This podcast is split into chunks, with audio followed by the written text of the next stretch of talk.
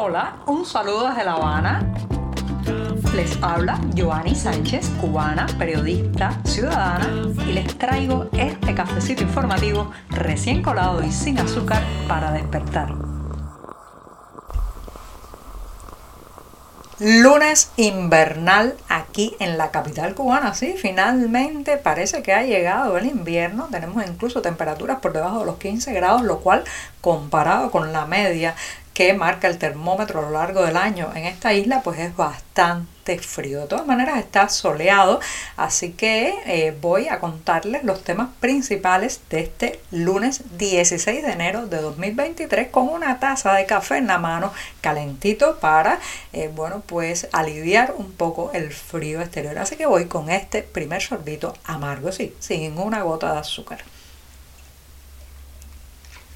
Después de este buchito de café, les cuento que recientemente hablaba con un amigo que emigró de la isla y bueno, pues ha tenido que adaptarse a la nueva idiosincrasia del país donde pues está tratando de rehacer su vida, un hombre profesional, muy competente también y eh, a pesar del dolor de la, separación, de la separación, de haber dejado a su familia en la isla, pues está tratando de mirar con, eh, digamos, una óptica positiva y optimista su futuro en ese nuevo lugar. Sin embargo, mi amigo me dice que una de las cosas más difíciles para él, ha tenido que eh, ser o ha debido ser el hacer más eficiente su tiempo en, digamos, aprovechar cada minuto, cada hora para su labor profesional, pero también para insertarse en esa sociedad, conocer la cultura, ¿Por qué le está costando tanto trabajo? Bueno, pues reflexionaba él que aquí tenemos un serio problema en la educación que no se nos enseña a ser eficientes. Señoras y señores, se nos enseña más bien a perder el tiempo. ¿Cuántas horas y horas no pasan los estudiantes en la escuela primaria, secundaria y preuniversitaria sin hacer nada? Porque el profesor no viene, porque no hay una actividad. ¿Cuántas veces no escuchamos desde niños, desde que éramos niños pequeños en la escuela primaria, eh, eh, eh, pongan la cabeza sobre la mesa y duerman que no hay turno de clase, que no hay nada que hacer, horas y horas del aprendizaje de conocer, de acercarse a nuevas materias perdidas en la nada. Y así en todo, en las oficinas vemos cómo se pierde el tiempo, cómo perder el tiempo se ha convertido en el deporte nacional, porque claro, nadie cree que en la eficiencia, o muy poca gente cree que a través de la eficiencia, el optimizar cada segundo, se pueda cambiar nada en el entorno. O sea, no porque la gente lleve una agenda, no porque la gente llegue puntual, va a mejorar el entorno en el que vive y sufre. Por tanto, eso se ha convertido en algo que desestimula absolutamente a que, bueno, pues nos comportemos de una manera, digamos, más eficiente ante la vida, ante nuestro trabajo, ante nuestra profesión. Se nos enseña a perder el tiempo y es más, se nos inculca a perder el tiempo. Vamos a dejarlo para mañana. ¿Cuántas veces no escuchamos eso? Hoy no, no quiero. Cualquier eh, pequeña justificación se convierte en un obstáculo para llevar a vida de hecho una acción. La lluvia, ahora mismo el fresco, el fresco del día o la temperatura más baja desestimula mucho incluso a ir a la escuela o al trabajo. ¿eh? Y así, y así, y así. Y se va acumulando toda esa toda esa falta de energía, toda esa indiferencia y esa indolencia. Después toman un avión o una balsa, llegan a otro país y ahora sí a montarse en patines porque cada minuto vale y vale mucho. En 2021 se eliminó una prohibición que lamentablemente había deprimido tremendamente el sector ganadero en esta isla y era la eh, prohibición a que los propios propietarios de vacas y otro tipo de ganado mayor sacrificara a su animal y pudiera comerciar su carne.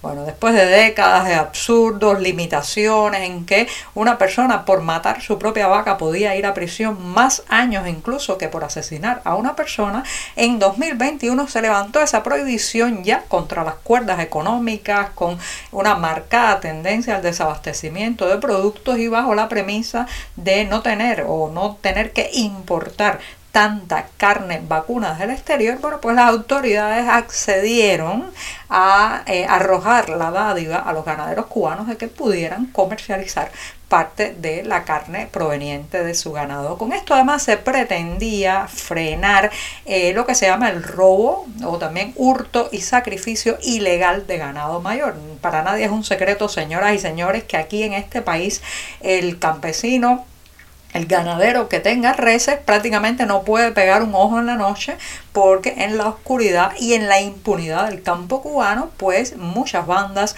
se dedican a matar las vacas y después vender eh, su carne en el mercado informal. Esto ha sido un problema que ha atravesado la ganadería cubana por décadas y décadas y bueno, pues se pensaba que con las flexibilizaciones de 2021 ya no fuera tan presente este, este flagelo, este delito del sacrificio ilegal. Pero no, se equivocaron las autoridades también con esto y resulta que, por ejemplo, en la provincia de Las Al cierre de 2022 se llegaron prácticamente a cifras históricas de sacrificio ilegal de ganado, con un aumento de más del 71% de estos delitos frente a 2021. O sea, en un año creció más de un 71% la cantidad de vacas que fueron sacrificadas por estas bandas, por estos grupos de delincuentes que se dedican a hostigar y a robar lo que no es suyo en los campos de esta isla. Bueno, pues esto además sumado a la falta de agua y de comida para los animales han dado al traste con la ganadería en esa provincia, un fenómeno que puede extenderse al resto de la isla. ¿Qué está pasando?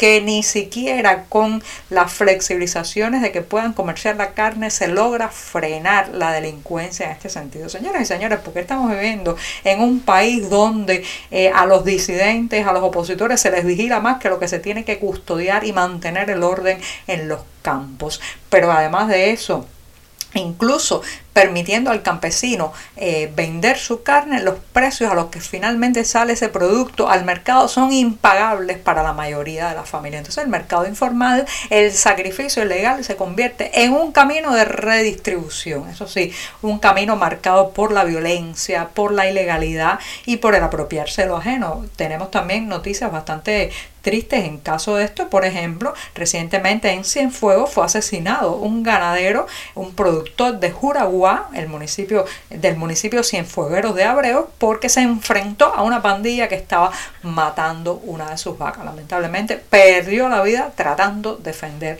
de defender lo que era suyo. Así que no, no se ha disminuido este, este delito en los campos cubanos, sino que crece y crece. La Universidad Internacional de Florida, FIU por sus siglas, en inglés ha lanzado una convocatoria que puede ser de interés para numerosos oyentes de este podcast. Se trata de unas becas dirigidas a artistas, escritores, académicos y periodistas cubanos que enfrentan, según dice la nota, con el anuncio que ha difundido la Universidad Internacional de Florida, que enfrentan serias amenazas a su vida, libertad y bienestar. Es un programa que gestionará el Instituto Cubano de Investigaciones de esa institución universitaria y proporcionará durante un semestre un refugio temporal para todas esas personas que debido a su creación artística, su trabajo periodístico, su activismo también incluso, bueno, pues ah, se han visto perseguidas, acosadas, represaliadas, en fin, que su vida se ha convertido en un verdadero calvario debido a la represión, las presiones, las amenazas que han recibido por su trabajo. Lamentablemente, eh, entre los requisitos imprescindibles para acceder a este programa está que la persona no puede vivir en la isla. Fíjense qué contradicción hacer una convocatoria para personas perseguidas y amenazadas, cubanos perseguidos y amenazados, y el requisito fundamental es no vivir dentro de la isla. ¿Por qué?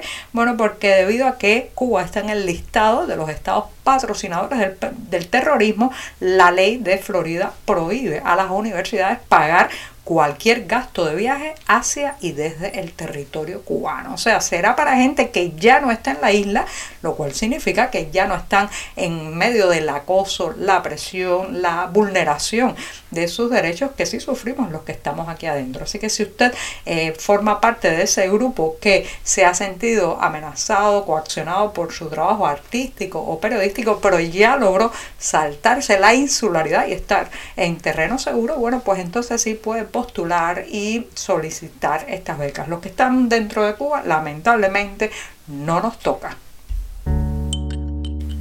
Si hace unos años hubiéramos caminado por las calles cubanas y preguntado a cualquiera qué significaban las siglas GAESA, es poco probable que la respuesta pues hubiera indicado a la, al grupo de administración de empresas, sociedad anónima, gestionado por las Fuerzas Armadas cubanas. Pero con el paso del tiempo, las informaciones y las denuncias que se han publicado específicamente en la prensa independiente, cada día más los cubanos están claros y están informados de que GAESA es un gran conglomerado militar que gestiona, controla y vigila las porciones más suculentas del pastel económico cubano. ¿sí? Así como les digo, y justamente GAESA será el centro de atención de una conferencia que se dictará mañana en la Universidad Humboldt de Miami, Estados Unidos, con el título Cuba 2023, Sistema de Gobernanza Fallido y Crisis Migratoria. Abordará varios temas de la situación actual en la isla, pero específicamente se centrará en eh, desentrañar la compleja estructura de GAESA, de esa institución, y también de la oligarquía en el poder en Cuba. Con esta recomendación para mañana me despido en este programa de lunes. Muchas gracias por su atención. Por hoy es todo. Te espero mañana a la misma hora. Síguenos en 14medio.com. También estamos en Facebook, Twitter, Instagram y en tu WhatsApp. No olvides, claro está, compartir nuestro cafecito informativo con tus amigos.